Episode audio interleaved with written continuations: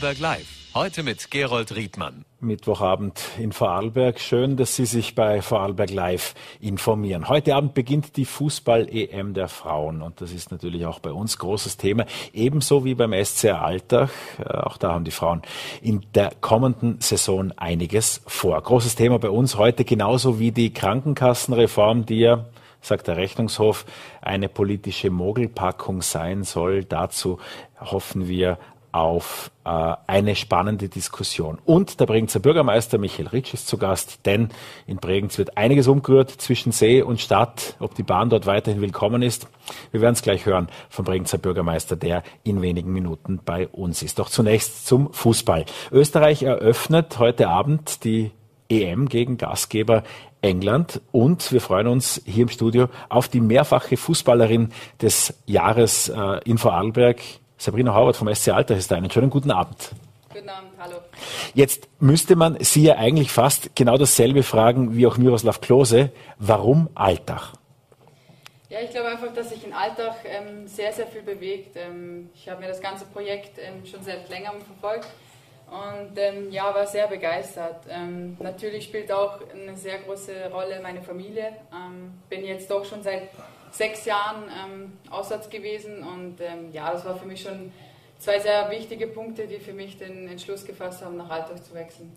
Lassen Sie uns diese Stationen kurz beleuchten. Da war ein eigentlich, na gut, über den Einstieg in den Fußball, da kommen wir noch dazu. Aber der FC Start, die erste Station, da war aber eigentlich die Hack in Vorarlberg noch parallel dazu angesagt und dann direkt der Wechsel zum FC Basel und damit äh, in die A-Liga der Schweiz, äh, direkt nach der Matura. Richtig, genau. Also ähm, ich glaube, so die größte Umstellung war einfach das ja, alleine wohnen. Ähm, Gerade für mich, ich bin doch ein sehr großer Familienmensch, war das anfangs schon sehr schwierig und bin gefühlt jedes Wochenende ähm, nach Hause gefahren. Ähm, Anfangszeit war es sehr schwierig und ich glaube, dass man da einfach sehr wächst, ähm, dass man da einfach von der Persönlichkeit reift und ja, es war ein großer Schritt. Ähm, ich bin irgendwie ja, als sehr junge nach Basel schon und gespickt von lauter Nationalspielerinnen war das Anfang schon sehr, sehr hart für mich, aber ich glaube, das hat mir gut getan, mich einfach so ja, ins kalte Wasser zu werfen und ähm, ich habe da sehr, sehr schnell Fuß gefasst, ähm, habe eigentlich von Beginn weg, ähm, da war da Stammspielerin und gerade das hat mir, glaube ich, den, den Start einfach ähm, ja, sehr leicht gemacht. Noch mehr kaltes Wasser gibt's in der deutschen Bundesliga. Äh, das gab's bei Werder Bremen, aber auch in Köln. Dann genug. Wie ist es äh, in der deutschen Bundesliga zu spielen? Ja, ich glaube, die deutsche Bundesliga ähm, zählt nach wie vor noch äh, zu den stärksten Ligen weltweit, ähm, mit England und, und noch Frankreich und so weiter natürlich. Aber ich glaube, was Deutschland natürlich sehr ausmacht, ist ähm, die Mentalität. Ich glaube, das ist für viele Junge nicht ganz so einfach, ähm, ja, weil man da schon, sagen wir es mal so, schnell, sehr schnell über dich drüber fährt. Ja, das muss, damit muss man lernen umzugehen. Ähm, aber ich glaube, das kann ich sehr, sehr stärken. Und ähm, ich glaube, das ist so der größte Unterschied im Vergleich zu anderen Ligen, dass einfach die Mentalität ja, wahnsinnig ist. Ähm, und ja, mir hat es unglaublich gefallen. Also ich war immer schon so ein bisschen, ja, wenn man das so nennen kann, Mentalitätsmonster, ein Zweikampfmonster. Und deswegen ja, hat mir das schon, schon sehr, sehr gut gefallen. Alltag konnte bei den Herren, da waren wir schon beim Herrn Klose und anderen, äh, wie aber auch bei den Damen, äh, große Namen verpflichten. Was ist in Alltag momentan los? Was passiert da Besonderes?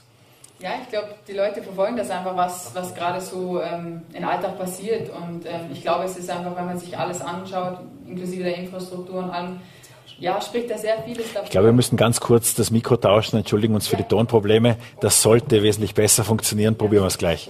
Genau, also ich glaube einfach, ähm, dass, dass einfach die Infrastruktur ähm, im Alltag ähm, auch eine große Rolle spielt. Ich glaube, gerade mit dem Campus ähm, ist das einfach wahnsinnig ähm, ähm, sehr, sehr professionell aufgestellt. Und ich glaube, deswegen zieht es auch viele dahin, gerade jetzt eben bei den Frauen auch, ähm, mit der Vereinigung, vorher war es Vorderland, jetzt ist der Zusammenschluss gekommen mit Alltag. Und ich glaube, davon profitiert Alltag einfach auch unfassbar, dass einfach das Gesamtpaket für viele stimmt. Charlotte voll im Tor von PSG in äh, Paris, Frankreich, also von daher internationale Anziehungskraft. Absolut, also ich kenne sie noch von der deutschen Bundesliga. Ähm, sie war ja auch beim SC Sand. Ähm, also wir haben uns als Gegner auf dem Platz äh, begegnet. Heute stehen wir gemeinsam auf dem Platz. Ähm, ja, ich freue mich, dass sie da ist. Ich glaube, es ist wichtig für die Mannschaft, dass wir einfach im Kollektiv stark sind. ja, und ich glaube einfach, dass wir diese Saison einiges erreichen können. Heute ist ein besonderer Tag, auch für Sie, wahrscheinlich mit Mixed Feelings, das werden wir gleich besprechen. Aber die Fußball-EM der Frauen, da freuen wir uns alle darüber, die startet ab heute Abend. Eröffnungsspiel gleich gegen den Gastgeber. How special could it be? Ähm, mit welchen Gefühlen sehen Sie dieses Spiel heute Abend? Ja, also es, ich glaube, es wird wahnsinnig. Also ähm, ich glaube, man kann es nur so richtig erleben, wenn man vor Ort ist. Ähm, einfach diese Atmosphäre. Wir hatten das WM-Quali-Spiel auch schon gegen England vor knapp einem halben Jahr ähm, und da waren es ja nur 15.000. Ähm, und selbst da haben wir schon gesagt, wow, was für eine Stimmung. Ähm, ich glaube, das ist gerade im Frauenfußball nicht gang und gäbe. Und deswegen freut es mich einfach unheimlich, dass die Mädels da heute ähm, so eine geile Kulisse haben. Das haben sie sich verdient. das haben sie sich über die letzten Jahre auch erarbeitet.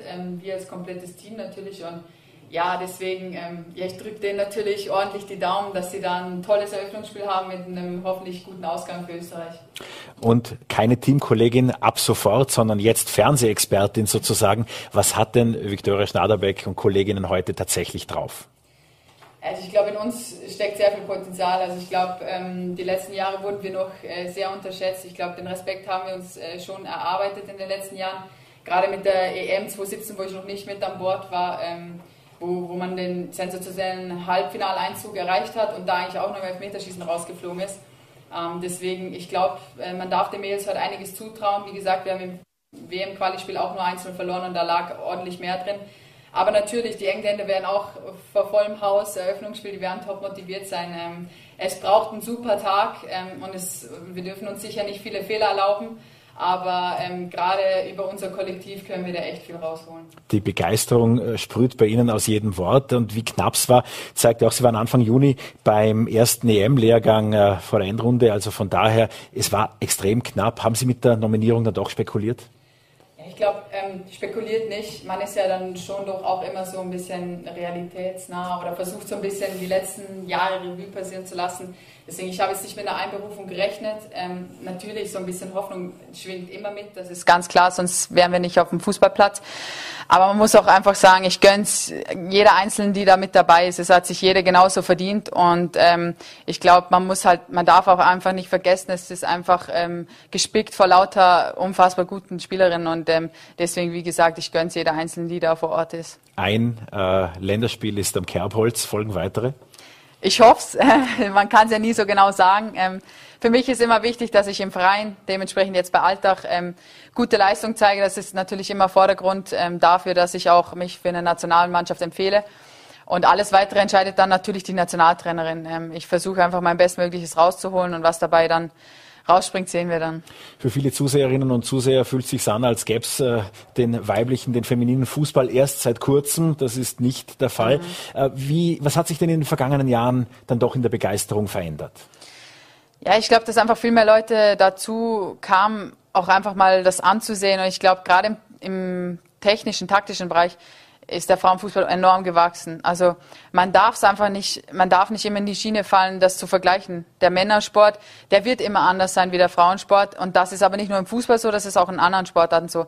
Wir haben einfach nicht die Voraussetzungen dafür, dass wir so schnell spielen können. Ich, also ich kann so oft trainieren, wie ich will, aber ich werde trotzdem nie so schnell laufen wie ein Mann. Das ist einfach, wir haben die Gene nicht dafür. Deswegen darf man es nie vergleichen. Aber ich finde, gerade wenn man sich den technisch-taktischen Bereich anschaut, dann ist es einfach, ja, würde ich sagen, im Vergleich zu den letzten Jahren unfassbar gewachsen.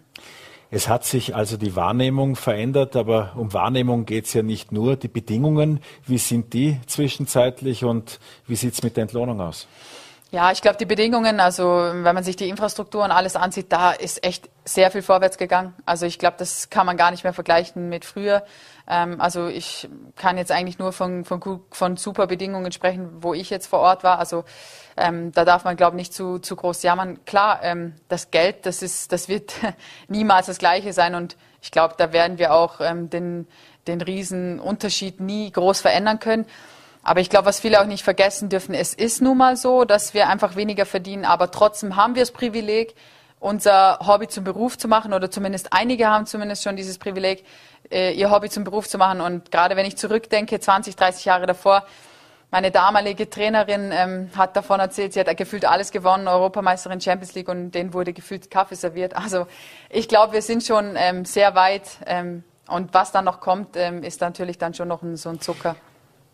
Das ändert sich ja auch. Da gibt's Veränderungen. Sie haben das angesprochen in den USA beispielsweise, mhm. wenn man da äh, ja sieht, wie Angel City FC. Das ist eine der jüngsten äh, Erfolgsgeschichten sozusagen von der Westküste in Los Angeles. Berühmte Frauen, die einen Fußballverein ins Leben gerufen haben. Da sind unter anderem Natalie Portman, Eva Longoria und andere dabei, Serena Williams, die gemeinsam auch da nochmal ein Team in äh, die National Soccer League äh, geschickt haben. Ähm, kann sich durch weltweites, äh, durch weltweite Aufmerksamkeit auch in dem Sport noch einiges an Stufen ändern? Auf jeden Fall. Also da, davon bin ich überzeugt. Ich glaube, gerade weil auch viele aufgestanden sind und und das einfach auch in den Medien äh, darüber berichtet wurde und gerade weil man auch gesehen hat, glaube ich, was eigentlich möglich ist mit dem Frauenfußball oder generell mit, mit Frauensportarten. Ich glaube, viele sind sich der noch gar nicht so bewusst gewesen oder sind sich vielleicht jetzt auch noch nicht so bewusst. Aber man sieht ja, wir können Stadien genauso füllen. Es ist halt immer eine Frage von genauso Werbung. Äh, man darf das halt auch nicht vergessen. Man, man hat ja nie groß diese Werbung äh, gemacht und so weiter. Und gerade wenn man jetzt vergleicht eine Europameisterschaft vielleicht vor einigen Jahren, wo vielleicht ein paar Tausend waren und wenn man jetzt sieht, die spielen heute vor voller Kulisse 75.000, 80.000 Zuschauer, ja, dann, ich glaube, davon, da hätten uns vor einige vor einigen Jahren ausgelacht und ähm, deswegen glaube ich, ähm, sind wir da schon echt weit. Sind wir auch froh, dass wir seitens VN und Voller die stolzer Partner sein dürfen. Ähm, dieses Vergleichen mit den Männern, äh, das spielte eigentlich wunderbar auf ihre Zeit beim FC Höchst an. da waren es nämlich in der Nachwuchsmannschaft die Burschenmannschaft, in der sie gespielt haben. Genau, also erst habe ich ja bei, bei den Mädels gespielt aber irgendwie, ja, hat es dann geheißen, ja, man könnte ja auch mit den Jungs zusammenspielen. Ich fand das dann eigentlich ganz cool. Also gerade im jungen Alter ist das dann schon auch ähm, lustig. Und ja, ich glaube, irgendwie ist dann auch so der Reiz, dass man es den Burschen zeigen möchte, auch einfach groß. Und dass man auch zeigen möchte, dass wir gar nicht viel schlechter sind. Und gerade in dem Alter ist es ja oft noch so, dass man sich noch duellieren kann, weil einfach noch nicht diese Voraussetzungen so weit geprägt sind, ähm, dass es darum geht, wer ist schneller, wer ist kräftiger, sondern es gibt es in dem Alter noch nicht groß. Und ich glaube, deswegen war es in dem Alter einfach so, ja, ja, so toll mit den Jungs zu spielen, weil irgendwie man war ein Team, es war ein Level. Aber klar, ab einem bestimmten Alter ist es einfach nicht mehr möglich, mit den Jungs zu spielen. Also Rina Horvath ist eigentlich eine Spätberufene, denn am Anfang war die Liebe fürs Tennis und ja. dann irgendwie der Bruder und der Papa. Ja, so ist es. Also, ja, ich habe sieben Jahre Tennis gespielt und ich kam dann irgendwie, oder ich war immer bei meinem Bruder zuschauen am Fußball. Irgendwie hat mir das Spaß gemacht und äh, habe dann immer mit meinem Papa und meinem Bruder eben zusammen gespielt. Ja, und dann ganz ehrlich war es einfach der Teamsport, der mich begeistert hat, ähm, wo man halt beim Tennis doch sehr für sich alleine ist, sich selber motivieren muss und beim Teamsport einfach immer der Teamgedanke da ist, wo man mit den Mails was macht und zusammen für einen Erfolg arbeitet. Das hat mich unglaublich inspiriert und ich glaube, das hat mich dann dazu bewogen, ja, den Tennisschläger an den Nagel zu hängen. Wer jetzt sagt, Frauenfußball, das fasziniert äh, die österreichische Bundesliga, die startet ja auch in wenigen Wochen. Was muss man wissen? Kurzes Setup für die österreichische Bundesliga. Welche Chancen hat Alltag? Was habt ihr vor? Oh, ich glaube, ähm, ja, wir haben jetzt eine lange Vorbereitung. Es geht jetzt eher, also es ist eigentlich seit gestern erst losgegangen. Ähm, aber ich glaube, wir können echt auf was aufbauen. Also ich glaube, wir haben echt einen guten Kader und ich glaube, wir können da oben schon auch mitspielen. Ähm, natürlich müssen da einige Faktoren mitspielen und wir müssen auch echt jeder Einzelne muss ähm, für, den, für den Erfolg arbeiten und dazu spielt natürlich auch eine große Rolle. Ich hoffe, dass wir alle gesund bleiben, dass wir alle, Verletzungs, ähm, dass wir alle verletzungsfrei bleiben.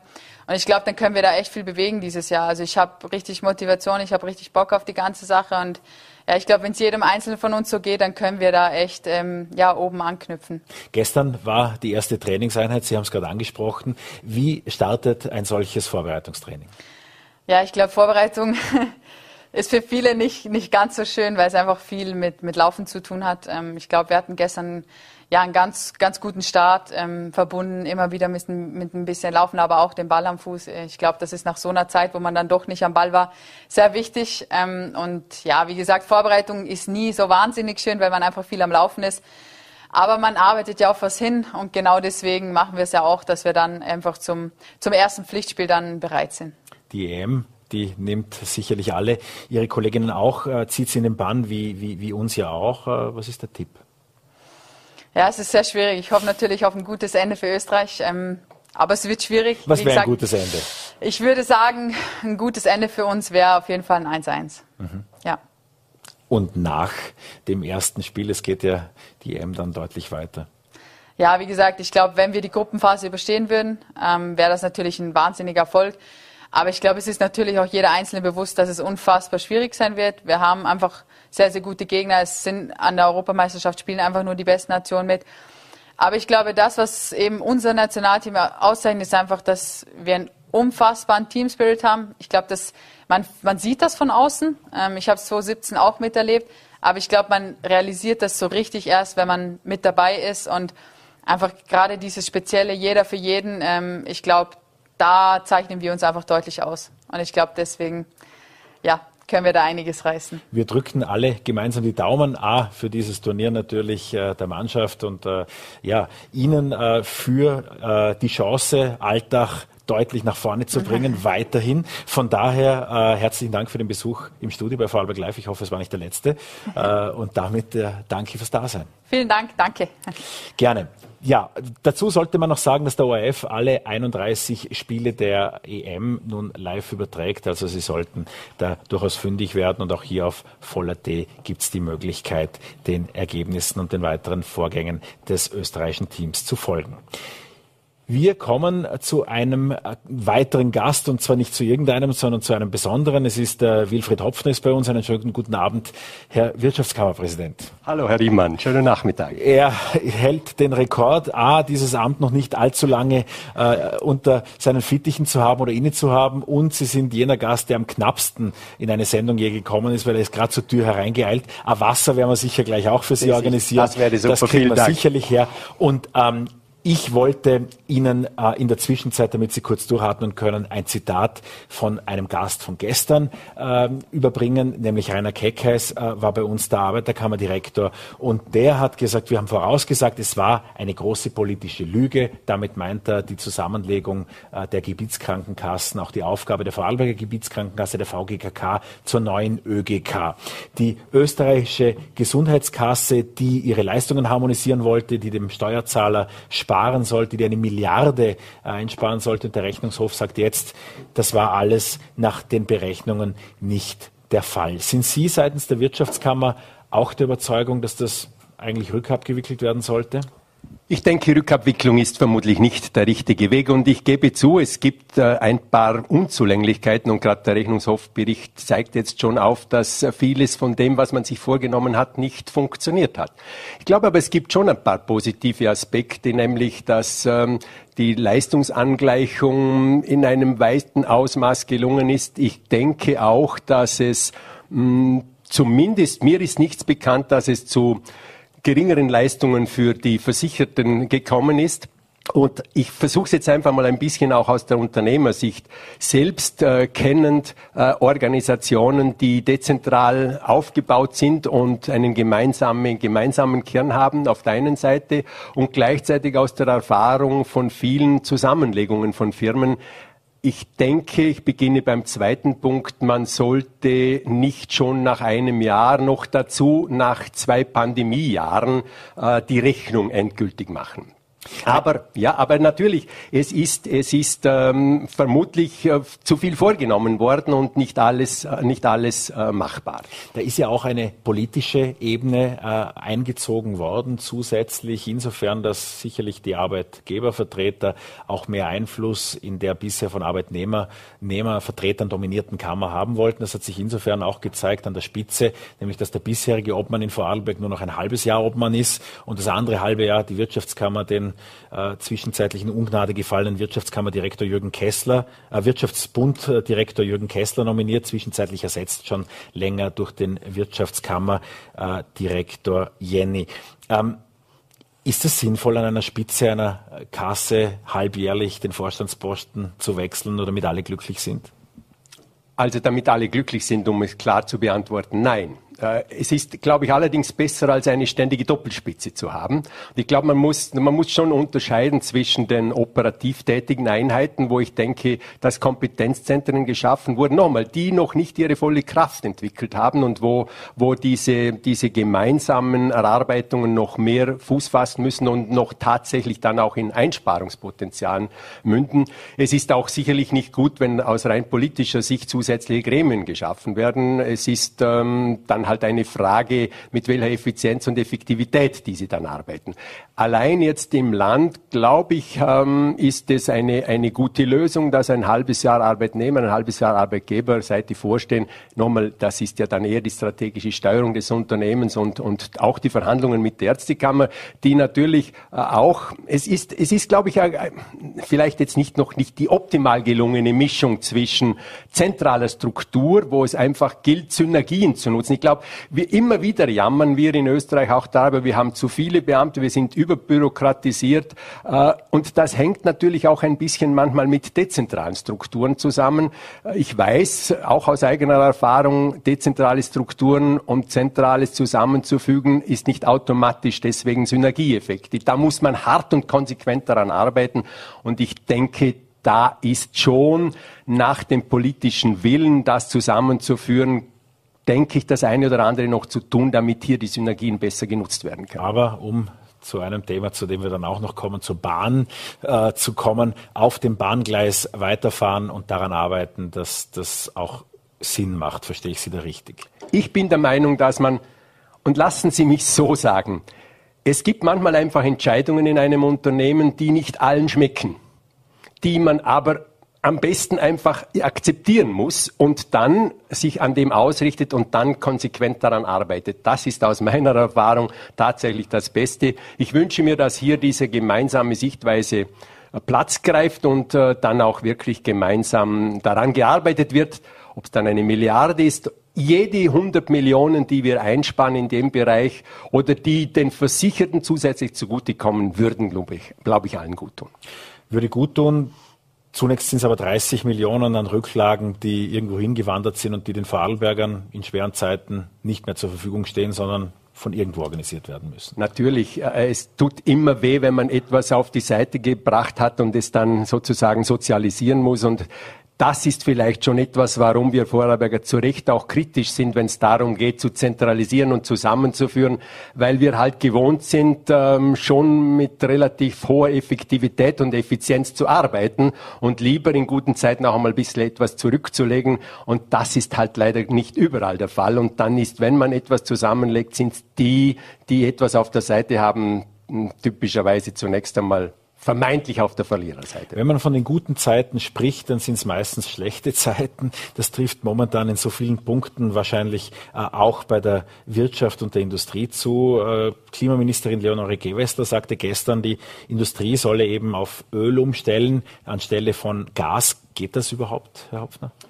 Also soweit mir bekannt ist, gibt es durchaus Unternehmen, die diese Möglichkeit jetzt noch nutzen können. Ich könnte mir übrigens vorstellen, dass das vermutlich die schwersten Sätze für die Bundesministerin waren, äh, dass sie die über ihre Lippen bringen musste, weil es natürlich gerade in der Zeit von Energiewende ein auf den ersten Blick völlig falscher Weg zu sein scheint. Aber aus Wirtschaftssicht muss ich sagen, alles, was uns derzeit hilft, ein, ein wirkliches Fiasko zu verhindern, nämlich vom Gas abgehängt zu werden oder abgehängt zu sein, weil man selbst womöglich in Brüssel entscheidet, das ist alles im Moment zuträglich und dienlich dem einen Thema, den Wirtschaftsstandort äh, wenigstens halbwegs durch diese schwere Zeit zu bringen.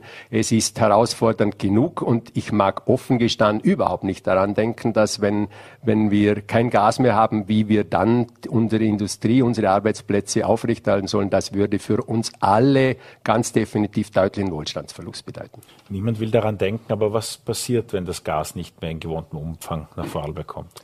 Ich denke, jetzt sind äh, durchaus richtige Schritte gesetzt. Es gilt, die Lager gut zu füllen und das läuft mehr oder weniger, auch immer wieder mit Irritationen. Darf man sich nicht von tageweisen Entwicklungen irritieren lassen. Es wird aufgebaut. Ich weiß auch, dass sehr viel Alternativen geschaffen wurden. Ich weiß zum Beispiel, dass im Moment alle verfügbaren Kapazitäten, äh, was, was Schiffe anbelangt, zwischen USA und Europa ähm, voll beladen unterwegs sind, beziehungsweise andocken. Aber dort ist halt die Begrenztheit die Andockstellen, es sind die Leitungen. Wir müssen zur Kenntnis nehmen, wir haben in den letzten Jahren uns einfach darauf verlassen, dass unsere Lieferanten, ob das Rohstoffe sind, ob das jetzt insbesondere Energie ist, dass das verlässliche Partnerschaften sind. Dass Verträge mit denen, die man mit denen gemacht hat, auch halten und dass wir die immer zur Verfügung haben. Man muss auch nüchtern, glaube ich, sagen, ein großer Teil unseres Wohlstandes ist importiert durch diese günstigen Möglichkeiten. Und jetzt müssen wir zur Kenntnis nehmen, dass das eben nicht mehr so ist. Und dass wir nicht von heute auf morgen Alternativen schaffen können, ist, glaube ich, liegt auch auf der Hand. Und jetzt gilt es, ähm, möglichst viel neue Möglichkeiten zu schaffen, gleichzeitig aber auch, und glaube ich, da habe ich jetzt auch, erkenne ich auch Gott sei Dank keine Verbesserung. Wir, äh, wir in der Industrie und wir in der Wirtschaftskammer und unsere Unternehmungen erwarten sich zu Recht hohe Transparenz. Man muss wissen, wie schaut es tatsächlich aus, wie schaut es aus für einen Fall das, welche Stufigkeiten gibt es. Allein, allein das Wissen nimmt sehr viel Angst heraus und, und dieses Wissen schafft auch den Unternehmungen die Möglichkeit, was unsere Unternehmen seit Jahr und Tag tun. Wenn sie wissen, wo es irgendwo hingeht, welche Rahmenbedingungen herrschen, dann passen sich unsere Unternehmungen an. Und da muss man aber möglichst viel wissen dafür. Aus der Wirtschaftskammer hieß es bis vor kurzem immer, man solle die Klimadiskussion technologieoffen angehen, war so eines dieser Worte und damit war wohl auch ein bisschen gemeint, sich erstmal anschauen, ein bisschen zuwarten. Äh, vielleicht wird das ja was mit dem Wasserstoff. Jetzt muss es schnell auf heute verfügbare Technologien gehen. Photovoltaik kaum erhältlich. Äh, jeder, der zu Hause einen Strom Speicher einbauen will, weiß, dass die Lieferzeit irgendwann 2023 sein wird. Das geht ja den Unternehmen auch bei ihren Ansätzen nicht anders. Dort kommen Umweltverträglichkeitsprüfungsverfahren dazu. Das sehen wir ja auch an dieser Debatte, die sich im Walgau entsponnen hat, wo mehrere Betriebe gegebenenfalls auch gemeinsam ein äh, Kraftwerk bauen möchten. Wie sehen Sie diese Situation im Walgau, gerade auch im Hinblick auf gegebenenfalls UVP-Prüfungen und Genehmigungszeiten? Ich bin felsenfest davon überzeugt, wir müssen und wir werden diesen Klimawandel und diesen, diesen Change nicht schaffen, wenn wir bei den bisherigen Verfahrenszeiten bleiben. Es sind Gesetze da, die einzuhalten sind. Aber ich denke, man kann schon, auch mit etwas politischem Willen, ähm, das eine oder andere in eine Richtung bringen, wo man sagt, und das muss jetzt einfach prioritär bearbeitet werden. Es darf aus meiner Sicht ein solches Projekt im Wahlgau, wo ein Unternehmen bereit ist, so viel Geld in die Hand zu nehmen und zu investieren, investieren, um, um alternativ und un, alternative Energien zu nutzen und unabhängiger zu werden, daran scheitern, dass eine größere Nutzung und damit eine noch bessere Amortisationsmöglichkeit dieser großen Investition sichergestellt wird, dass das daran scheitert, dass das womöglich Monate, womöglich jahrelang äh, mit Verfahren verhindert wird. Ein Thema, das mit dem jetzt diskutierten im Zusammenhang steht, ist natürlich auch die Teuerung. Und da wird es für Arbeitgeber, auch für Wirtschaftsbetriebe, denke ich, zur großen Herausforderung, äh, die Mitarbeitenden so zu entlohnen, dass die auch ihr Leben bestreiten können. Jetzt aus Arbeitgebersicht acht, neun, zehn Prozent, die mutmaßlich bei künftigen Lohnverhandlungen gefordert werden. Wie wird sich das ausgehen? Es ist in der Tat, äh, gebe ich zu, äh, wir schauen alle etwas gespannt auf den Herbst. Wie wird bis dann die Situation, sie wird sich nicht gravierend verändern. Wir werden von diesen hohen Inflationsraten ausgehen. Ich bin auch überzeugt, dass die Dienstnehmer mitpartizipieren sollen an, an unternehmerischem Erfolg, dass sie, sie sind ja im Prinzip die Leistungserbringer. Wir können als Unternehmen nichts tun, wenn wir nicht qualifizierte Mitarbeitende haben und umgekehrt die Mitarbeitenden nicht so eine funktionierende Arbeitgeber.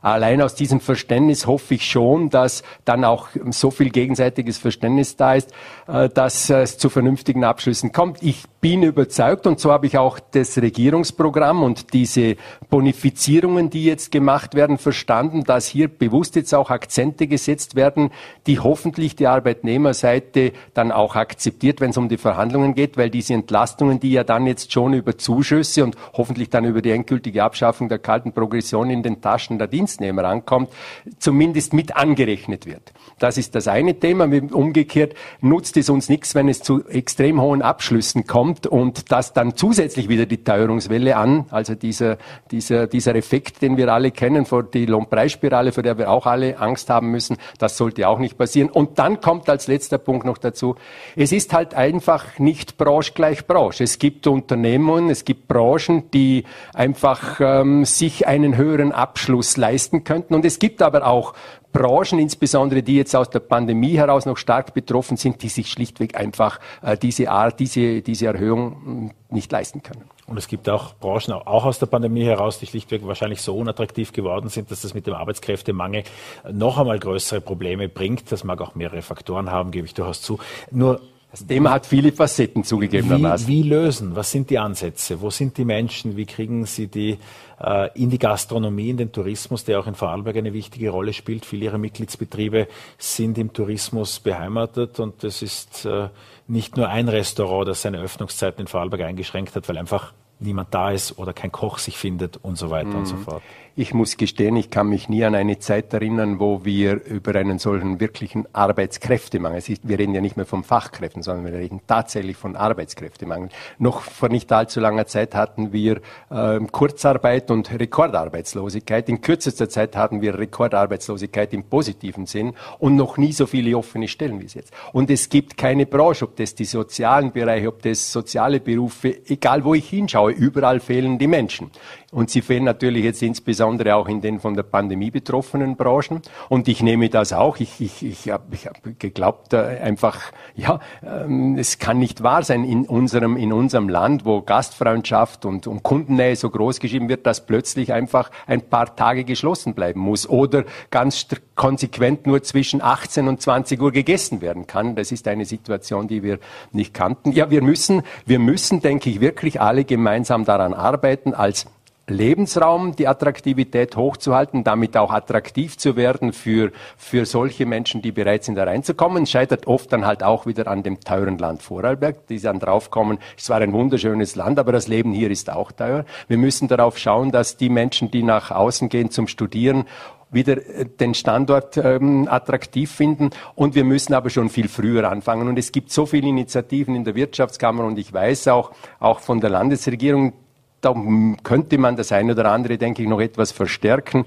dass wir Beruf und Familie besser unter einen Hut bringen. Es gibt viele Frauen, die arbeiten möchten, die arbeiten könnten, die dem Arbeitsmarkt gut tun würden, die aber schlichtweg einfach die, kind die Kinderbetreuung nicht geregelt haben. Ja, und keine Mama äh, verlässt ihre Familie, wenn sie nicht weiß, wo sie ihre Kinder unterbringen soll. Also da müssen wir schon äh, nicht nur darüber reden, sondern neben anderen Initiativen gerade dort auch wirkliche Umsetzungen schaffen.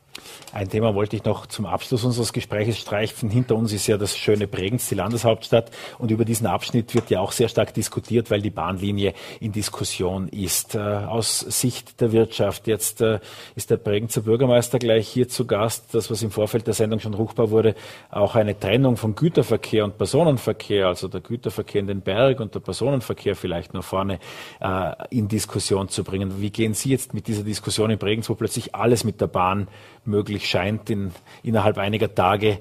Wie gehen Sie mit der Diskussion um? Glauben ja. Sie an eine Unterflurlösung? Ich gebe zu, das ist sicher ein ganz großes Thema und ich hoffe, dass es nicht das Schicksal der S18 findet und man ewig darüber diskutiert und nie eine Lösung findet. Ich habe einen, äh, glaube ich, relativ pragmatischen Zugang zu dem Thema. Die Vorberger Wirtschaft braucht eine verlässliche Anbindung, eine leistungsfähige Anbindung an den europäischen Wirtschaftsraum. Nicht nur als Industriestandort und als, übrigens, wir haben ja unsere exportorientierte Unternehmen, wir haben vermutlich im vergangenen Jahr über 12 Milliarden Exportumsatz äh, realisiert. Das ist ist ein Rekordwert. Also wir brauchen eine Anbindung, aber wir brauchen die Anbindung, eine Zuganbindung, eine Schienenanbindung aus meiner Sicht auch für den Tourismus. Ich bin überzeugt, in wenigen Jahren wird eine Destination auch ausgesucht danach, ob ich sie mit dem Auto oder wie ich sie erreichen kann, ob ich sie gut mit, mit öffentlichen Verkehrsmitteln erreichen kann und vor allem, wie ich mich dann auch im, im Land, in der, in der Feriendestination mit Öffis bewegen kann. Da bin ich überzeugt, dass sich da auch was tut. Ich bringe es so auf den Punkt. Wir brauchen eine solche Anbindung. Ich bin der Überzeugung, dass hier jetzt seriös und zeitnah Alternativen, wirklich, wirkliche Alternativen geprüft werden müssen. Ich kann mir aber offen gestanden keine Lösung vorstellen, wo jetzt die Menschen, die am Gleis leben und arbeiten, außer der Phase der Bau. Am Bauphase wird natürlich immer Belastungen für die Anrainer haben, aber dass hier die, die Anrainer zusätzlich noch dann ständig belastet sind und, und ähm, nachhaltig sozusagen Schaden ziehen, das kann ich mir nicht vorstellen. Ich gebe zu, es ist leicht zu reden, die Diskussion zu führen ist viel schwieriger, die Entscheidung zu treffen eine noch schwierigere, aber ich glaube, hier braucht es nach Abwägen der Fakten eine klare politische Entscheidung, die erwarte ich mir und erhoffe ich mir von unserer Regierung. Der Vorarlberger Wirtschaftsbund ist nun in Österreich weltberühmt. Äh, er ist aber auch in der Vorarlberger Wirtschaftskammer eine die wichtigste Fraktion bislang gewesen. Ist der Vorarlberger Wirtschaftsbund aus dem, wie Sie ihn wahrnehmen, derzeit handlungsfähig? Es ist derzeit mit dem Karl-Heinz Rüdisser ein interimistischer Obmann am Werk, der mit Akribie und wie schon länger jetzt angesprochen unter Zuhilfenahme auch von Externen diese Causa aufbereitet. Ich erwarte mir dort es gibt, glaube ich, etwas, es wäre der Bericht schon etwas früher erwartet. Ich kenne auch nicht alle Zusammenhänge, warum manches so lange dauert. Ich erwarte aber schon zeitnah jetzt, dass die Fakten auf dem Tisch liegen. Dann kann man über Fakten reden, dann kann man den Wirtschaftsbund neu aufstellen. Das wird auch passieren. Ja, die Wirtschaftskammer, die stärkste Fraktion ist dem Wirtschaftsbund zugehörig, aber wir haben, wir machen jetzt Wirtschaftskammerarbeit und Arbeit für unsere Unternehmen und wenn dann die politische Situation klargestellt ist, dann werden wir auch über die künftige Art der Zusammenarbeit. Sie sind Wirtschaftskammerpräsident, ohne Wirtschaftsbund äh, Präsident zu sein. Vermissen Sie eine der beiden Funktionen zwischenzeitlich in dem Konstrukt? Nein, ich habe schon zu Beginn gesagt, ich halte das generell und in der momentanen Phase für gut, dass es strikt getrennt ist. Es ist manchmal, natürlich ist der Weg im eigenen Kopf der kürzeste und manche Entscheidungen fallen halt am raschesten im eigenen Kopf, aber es ist bei weitreichenden Entscheidungen gut, wenn mindestens zwei Köpfe, vier Augen, vier Ohren darüber nachdenken und äh, die Ideen schmieden. Und ich bin überzeugt, dass eine, eine auch in einem in getrennter Funktion Obmann und Wirtschaftskammerpräsident eine gute Arbeit für den Wirtschaftsstandort Vorwerk gemacht oh, da höre ich den Banker, da höre ich den Banker sprechen mit dem Vier-Augen-Prinzip. Danke, äh, Wirtschaftskammerpräsident Wilfried Hopfner für den Besuch bei Vorwerk Live. Bitte gern, vielen Dank für die Einladung. Die Bahn in Bregenz sorgt für Diskussionen. Das haben wir eben schon angeschnitten. Und der Bregenzer Bürgermeister Michael Ritsch hat große Pläne. Mancher sagt zu große. Er möchte die Bahn in Bregenz unter die Erde bekommen. Und das ist tatsächlich eine Anstrengung, in der es jetzt möglich scheint, dies zu tun. Allein die ÖBB zeigt nicht allzu großes Interesse. Großes Interesse löst aber diese Diskussion aus und wir haben den Bregenzer Bürgermeister ins Studio eingeladen und das ausführliche Interview mit ihm kurz vor der Sendung aus Termingründen aufgezeichnet. Herr Bürgermeister, wir sehen Bregenz hinter uns, beziehungsweise nahezu schon weit bis nach Lochau. Die frisch renovierte Pipeline, die viele Bregenzerinnen und Bregenzer, auch Besucher, erfreut. Und ein zweites Bahngleis, das die ÖBB bauen soll. Das sagt eine Studie, die das Land und die ÖBB in Auftrag gegeben hat. Am besten oberirdisch, am günstigsten wäre es halt. Äh, sie hat das in Rage gebracht. Na, es hat mich schon ein bisschen überrascht, die Haltung der ÖBB, dass man die billigste Variante sich offensichtlich aussucht. Ich verstehe natürlich die ÖBB, äh, dass sie so kostengünstig wie möglich bauen möchte, aber am Ende geht es auch um die Volkswirtschaft und der volkswirtschaftliche Nutzen ist mir wichtiger wie quasi die Finanzierung der ÖBB. Und wenn man sich das Bild ansieht und sich jetzt vorstellt, dass quasi auf dem neu gebauten Fahrradweg, der heuer im Oktober dann nochmal erweitert wird bis zum Lochauer Strandbad, äh, dass da dann ein zweites Gleis verlaufen soll, dann kann ich nur stellvertretend für alle Bewohnerinnen und Bewohner in diesem ganzen Quartier sagen, das werden wir so nicht zulassen. Zeichnen wir doch mal ein Bild, eine Landkarte der Gemengelage, die etwas unübersichtlich geworden ist. Ein schöner Kommentar war auch auf äh, diese Studie, ja, dann soll halt Bregenz nicht nur die ÖBB fragen, weil die ÖBB will vielleicht am günstigsten bauen. Also wen ordnen Sie als Befürworter einer Unterflurvariante ein? Ist eine Unterflurvariante, wenn man denn zahlreiche Häuser abbrechen müsste für die Bauarbeiten überhaupt sinnvoll? Braucht es eine ganz andere Lösung? Aber zeichnen wir erstmal die Gemengelage. Die Landesregierung, sehen Sie die als Verbündete? Also vielleicht fangen wir bei den Bürgermeistern an, weil das ist die Ebene. Die Bürgermeister sind dafür. Wo es uns zum ersten Mal gelungen ist, zum ersten Mal in der Geschichte, dass eigentlich sechs Bürgermeister, die betroffen sind, Hörbrands, Lochau, Bregenz, Hart, Lautrach, Wolfurt, zwei von der ÖVP, zwei von der SPÖ, ein Grüner, ein Bürgerlicher, dass sechs Bürgermeister über alle Fraktionsgrenzen hinweg sagen, nein, wir wollen quasi den Lebensraum der Menschen nicht zerstören lassen, wir wollen diese Unterflurlösung. Dann gibt es die Landesregierung, wo ich noch keine einheitliche Stimmung orte. Da gibt's äh, den Herrn Landesrat Marco Titler, der von einem Schildbürgerstreich gesprochen hat, und den Herrn Landesrat Zadra, der das vom jetzigen Gesundheitsminister Rauch geerbt hat. Äh, und ein Ergebnis braucht. Und am Ende muss das Land Vorarlberg, die Bürgermeister und das Land eine Forderung aufstellen. Und die Forderung kann nur heißen Bahnunterflur. Und wenn wir uns einig sind, dass wir diese Bahnunterflurtrasse wollen, dann muss das Land mit der ÖBB verhandeln und am Ende die ÖBB ist ein staatlicher Betrieb, die gehört eigentlich dem Volk Österreich und die hat das zu tun, was das Volk sich wünscht und nicht das zu tun, was ein paar Herren in Wien meinen, äh, weil denen ist ziemlich egal, ob da 100.000 Menschen von zwei oder drei Gleisen betroffen sind, weil die Pipeline ist das eine. Das Gleis läuft ja dann ab dem Bahnhof Bregenz durch das gesamte Vorkloster, dreispurig bis zum Güterbahnhof Wolfurt. Das heißt, der Riedenburger Bahnhof würde ein drittes Gleis bekommen. Und wenn man das, sich das vor Ort mal ansieht, da, da wohnen ja viele Menschen, ja, das ist nicht, das ist keine Lebensqualität mehr. Und dann geht sowas halt nicht. Aber da braucht es eine einheitliche Sprache, Land, Bürgermeister als eines. Bei Johannes Rauch, der damals äh, Mobilitätslandesrat war, da war klar, dass die Unterflurlösung nicht präferiert ist. Das hat er immer wieder durchblicken lassen. Wie nehmen Sie das bei Daniel Zadra wahr? Ja, das freut mich, weil bei Daniel Zadra nehme ich wahr, dass er auch der Meinung ist, man kann nicht einen Lebensraum von 100.000 Menschen zerstören, nur weil man der Meinung ist, es ist die billigste Lösung. Und ich glaube, dass der Daniel Zadra erkannt hat, dass er nicht gegen die sechs Bürgermeister und vor allem nicht gegen die Bevölkerung auftreten darf, weil am Ende entscheiden ja nicht wir Bürgermeister das. Ich habe noch nie, seit ich politisch tätig bin, und das ist mittlerweile seit über 30 Jahren, innerhalb von fünf Tagen so viel Zuschriften per WhatsApp, Mail, Instagram, Facebook bekommen von Menschen, die sagen, Michael oder Herr Bürgermeister, wenn du uns brauchst, wir sitzen mit dir gemeinsam aufs Gleis, jeden Samstag. Und, und das hat es noch nie gegeben. Und darum habe ich ja auch den Vergleich gezogen. Damals in Fusach ging es ja nur um den Namen von einem Schiff. Jetzt geht es um den Lebensraum von Menschen. Und ich glaube, die Vorarlberger lassen sich das nicht gefallen. Die Studie bringt für die Unterflur-Variante auch schlechte Nachrichten, nämlich äh, nicht nur, dass die ÖBB das günstigste präferieren soll, sondern dass es Unwägbarkeiten gibt. Viele Gebäude, die einer Unterflur-Variante bei einer Baustelle weichen müssten. Auch da gibt es unterschiedliche Ansichten darüber. Aber viele Häuser zu schleifen, wie das Wort der letzten Tage war, das wollen die Menschen ja auch nicht. Das wird auch nicht passieren. Wir hatten ja letztes Jahr die Ergebnisse von der Studie von Romberg, Zierl und BDO, die gesagt haben, es ist machbar, es ist finanzierbar und durchführbar wo es darum gegangen ist, auf dem bestehenden Bahngleis quasi zweispurig in offener Bauweise dann unterirdisch die Bahn zu führen. Da muss nicht ein einziges Haus geschliffen werden. Jetzt redet die ÖBB davon, sie wollen drei, sogar vierspurig unterirdisch das machen.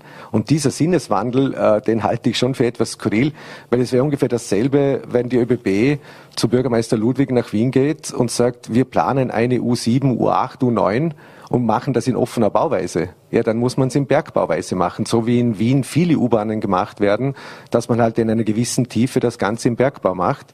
Das wird jetzt auch untersucht und am Ende des Tages kann es ja auch heißen, wir fahren zweispurig unterirdisch für den Personenverkehr auf dieser Trasse und der Güterverkehr wird einspurig durch den Pfändertunnel durchgeführt. Also man sollte schon die beste Lösung suchen und nicht die billigste und für die kämpfen wir. Bleiben wir bei diesen Varianten. Das war ja auch am Montag hier ein sehr interessantes Gespräch mit der äh, ja, Landesstatthalterin Barbara Schöbi-Fink, die eben die, Alber, die, die, die, die Pfänder-Variante, Verzeihung, als neue Variante irgendwie ins Interview eingebracht hat. Wohlwissend wahrscheinlich, dass in der Studie die Pfändertunnellösung ausgeschlossen wurde sozusagen und die natürlich seit Jahren auch beim Bau des Pfänder Straßentunnels immer wieder im Gespräch war. Wie soll so eine Pfänder Bahntunnellösung nun reüssieren können? Also ich habe mir das ein bisschen näher angeschaut, weil es geht ja darum, reden wir vom Güterverkehr oder vom Personenverkehr. Das Problem, wenn man den Personenverkehr quasi in den Pfändertunnel bringen möchte, dann wird es schwierig, dass der Bahnhof Bregenz, der Bahnhof Lauterach noch irgendwie eine Anbindung haben. Wenn es aber darum geht, und auch die Schleife, also eine Bahn kann ja nicht quasi äh, über einen Winkel fahren, da braucht es ja große Schleifen. Das heißt, man müsste quasi neue Gebiete erschließen. Die Schleifen, um das zu, für die Zuseherinnen und Zuseher zu erklären, einmal die Kurve sozusagen, die genau. man vom Bregenzer Bahnhof in den Tunnel bräuchte, ist nahezu unmöglich. Genau. Äh, aber auch aus der Schweiz kommend, der genau. Verkehr in den Tunnel hinein, Richtig. das ist nicht ohne. Das geht nicht. Das heißt, alles, was von der Schweiz kommt, müsste beim Güterbahnhof eine riesengroße Schleife durch das ganze Gebiet rund um Wolfurt legen. Ich gehe nicht davon aus, dass das kommt. Was aber leicht möglich ist, ist, dass der Güterverkehr direkt vom Bahnhof Wolfurt mit einem Parallelgleis in einer kleinen Kurve entlang der A14 Autobahn direkt in den Pfändertunnel fließt. Das ist eine Variante, die geht. Und ob das dann ein- oder zweispurig ist, direkt neben der A14 mit dem Güterverkehr in den Pfändertunnel zu gehen, das ist die Entscheidung, die das Land Vorarlberg treffen muss. Und dann reicht natürlich für den Personenverkehr eine zweispurige Unterflurtrasse, die in offener Bauweise zum größten Teil unter der Aach natürlich in, in, in Bergbauweise gemacht werden muss und vielleicht auch an der Pipeline in Bergbau Arbeit gemacht werden muss. Also man muss das, glaube ich, vertieft untersuchen. Aber bevor man das untersucht, braucht es eine klare politische Entscheidung. Und die ist gefragt von Seiten der Landesregierung. Da können wir nur mit einer Sprache sprechen.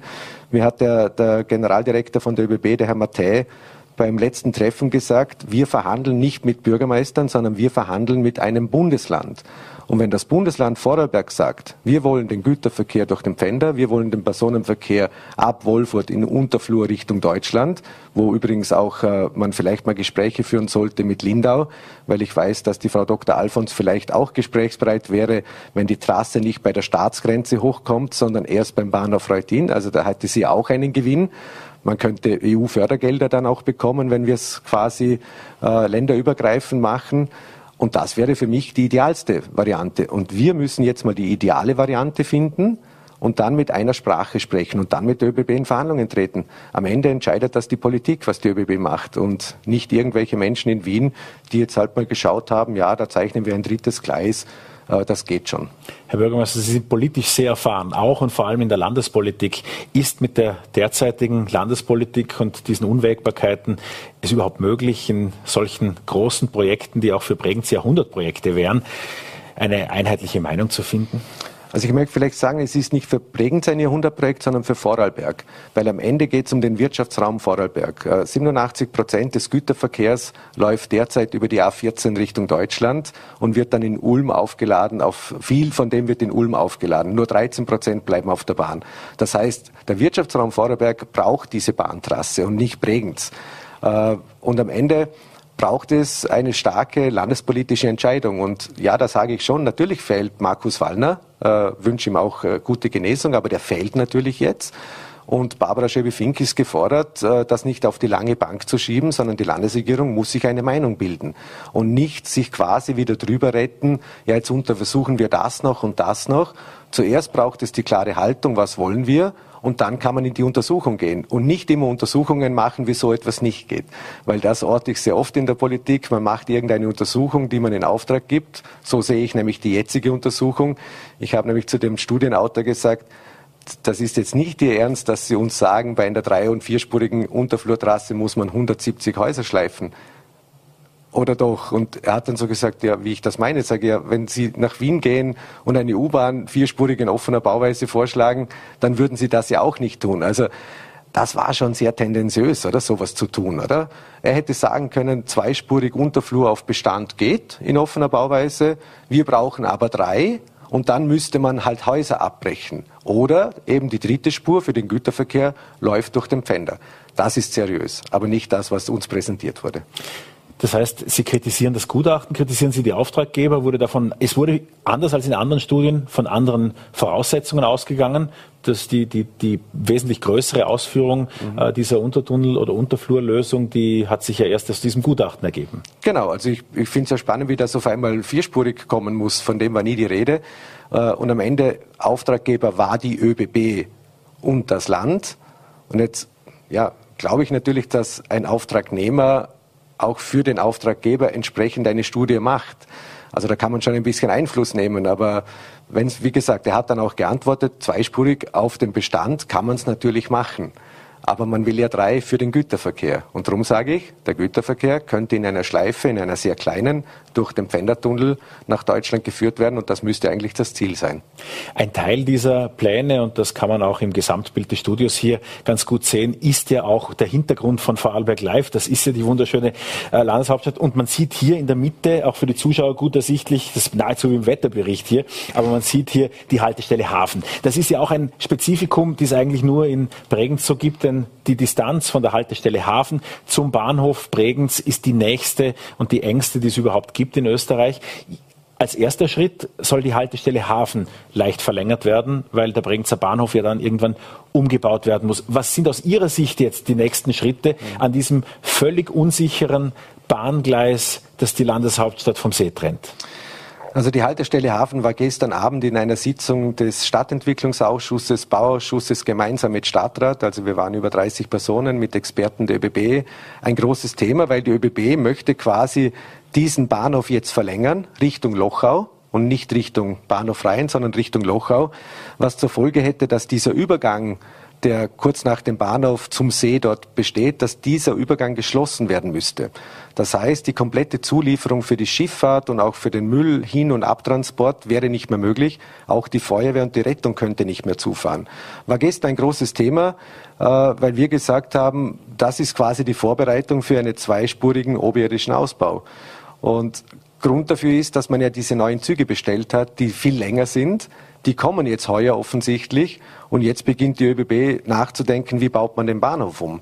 Also da frage ich mich schon, wer hat da irgendwas verschlafen?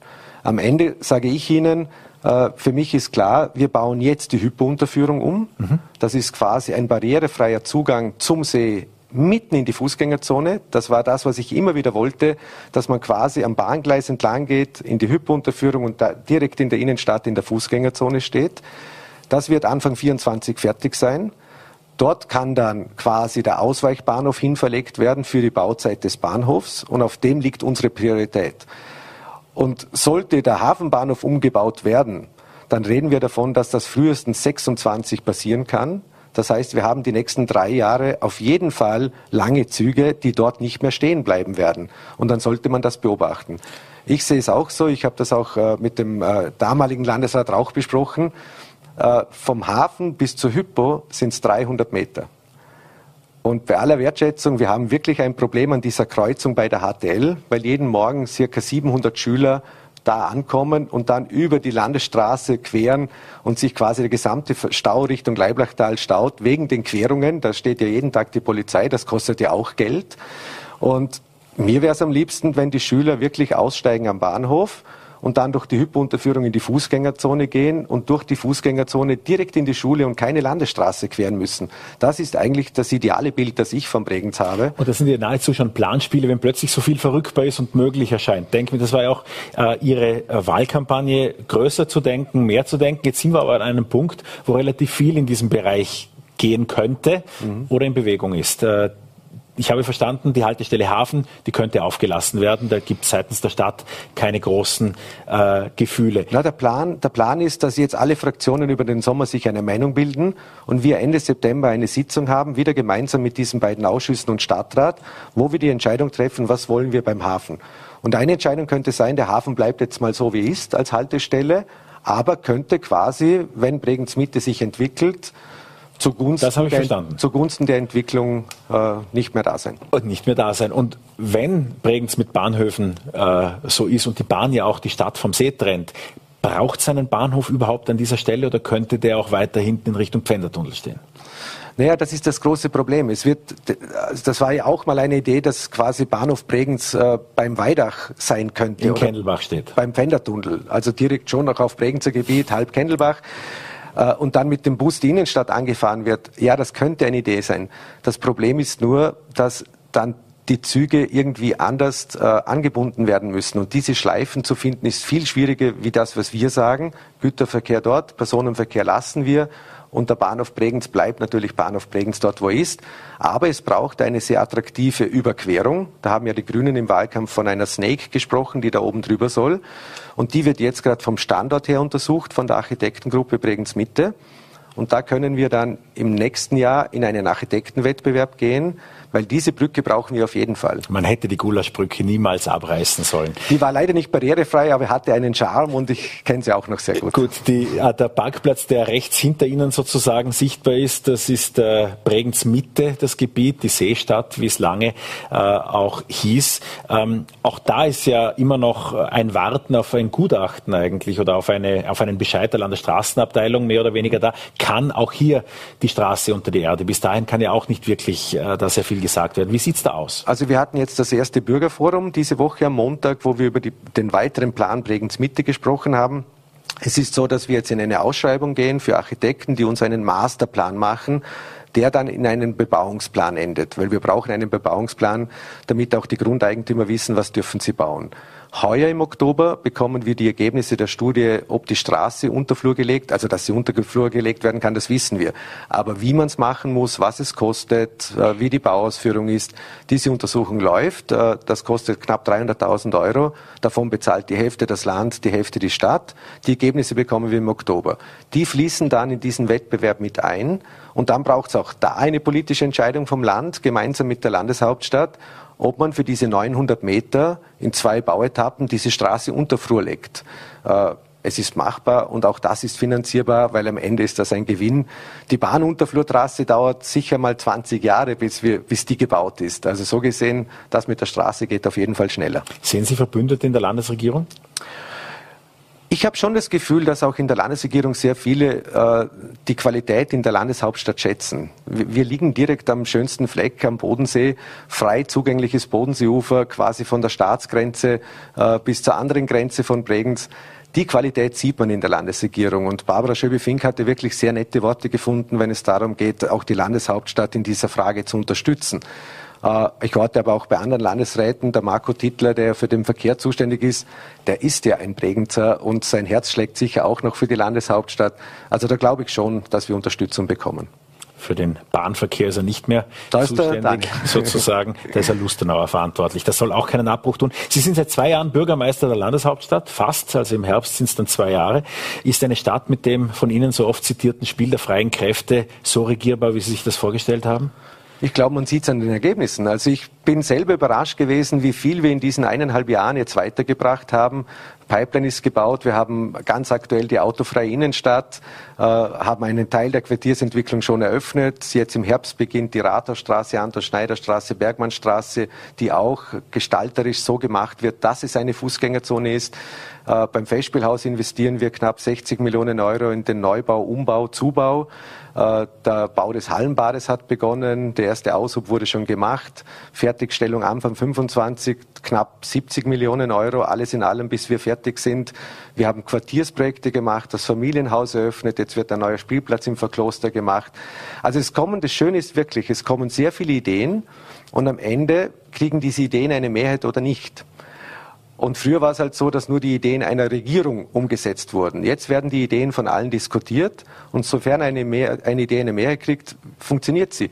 Wir haben ein Biomasseheizwerk eröffnet, das wir zu Beginn der Periode beschlossen haben, ist jetzt schon eröffnet und haben gestern aktuell, das freut mich wirklich riesig, da hat leider der Krieg positiv hineingewirkt. Wir haben gestern beschlossen, dass wir ein neues Biomasseheizwerk Weidach bauen, gemeinsam mit VKW Illwerke und Wolfurt, die sich beteiligen. Äh, das wird rund 20 Millionen Euro kosten und ist ein, ein richtiges Kraftwerk. Und haben beschlossen, dass wir die Seewassernutzung verwenden für Festspiele und Hallenbad. Und das Seewasserkraftwerk kostet knapp 10 Millionen Euro, bindet jetzt mal die beiden Häuser an, kann dann aber auch das Quartier anbinden. Das heißt, man nimmt das kalte Wasser, kann kühlen und auch heizen damit. Äh, und das sind nachhaltige Energiequellen, wo man vor drei Jahren wahrscheinlich keine Beschlüsse bekommen hätte. Und die Menschen und vor allem auch die politischen Vertreter sind durchaus bereit. Bei diesen Weichenstellungen rund um den Verkehr, direkt am schönsten Platz von Bregenz sozusagen, wie hoch ist die Gefahr, dass das jetzt auf Schiene befindliche Bahnhofsprojekt auf der Strecke bleiben könnte, wenn so viel im Fluss ist? Na, genau im Gegenteil. Jetzt sind zum ersten Mal alle Eigentümer dieser Grundstücke, also auf der einen Seite Seestadt mit Bernhard Oels und der Firma Spar, äh, bereit. Wir brauchen ja den Platz für den Ausweichbahnhof. Und er plant ja gerade im Weiherviertel ein großes Projekt, das auch auf Schiene gebracht wurde innerhalb von einem Jahr. Und an der Arlbergstraße plant er mit der Firma Siemens gemeinsam einen, einen, einen Campus, Innovationscampus. Ja ein Geschenk für Bregenz, äh, dass das so gut funktioniert. Auf der anderen Seite, die ÖBB ist bereit, hat die Seequartier mittlerweile drin mit Romberg, Schertler und Alge. Das gehört ja denen. Und das Land mm, ist bei der Straßenführung auch bereit, neu zu denken, dass diese unsägliche S-Kurve vielleicht wegkommt. Und ich sage es immer wieder dazu. Bregenz ist in der glücklichen Lage, dass wir eine vierspurige Umfahrung haben. Also wir haben ja durch den Pfändertunnel eine vierspurige mautfreie Umfahrung. Das heißt, der Verkehr, der an der Landesstraße fließt, das sollte nur Ziel- und Quellverkehr sein und nicht der Durchzugsverkehr. Und das muss immer die Botschaft sein, die wir nach außen tragen. Bürgermeister Michael Ritsch war das. Vielen Dank für den Besuch im Studio. Vielen Dank, Herr Riedmann. Und das war Vorarlberg äh, live für den heutigen Mittwoch. Wir sind morgen wieder für Sie da, 17 Uhr auf VNRT, Voller.t und Ländle TV.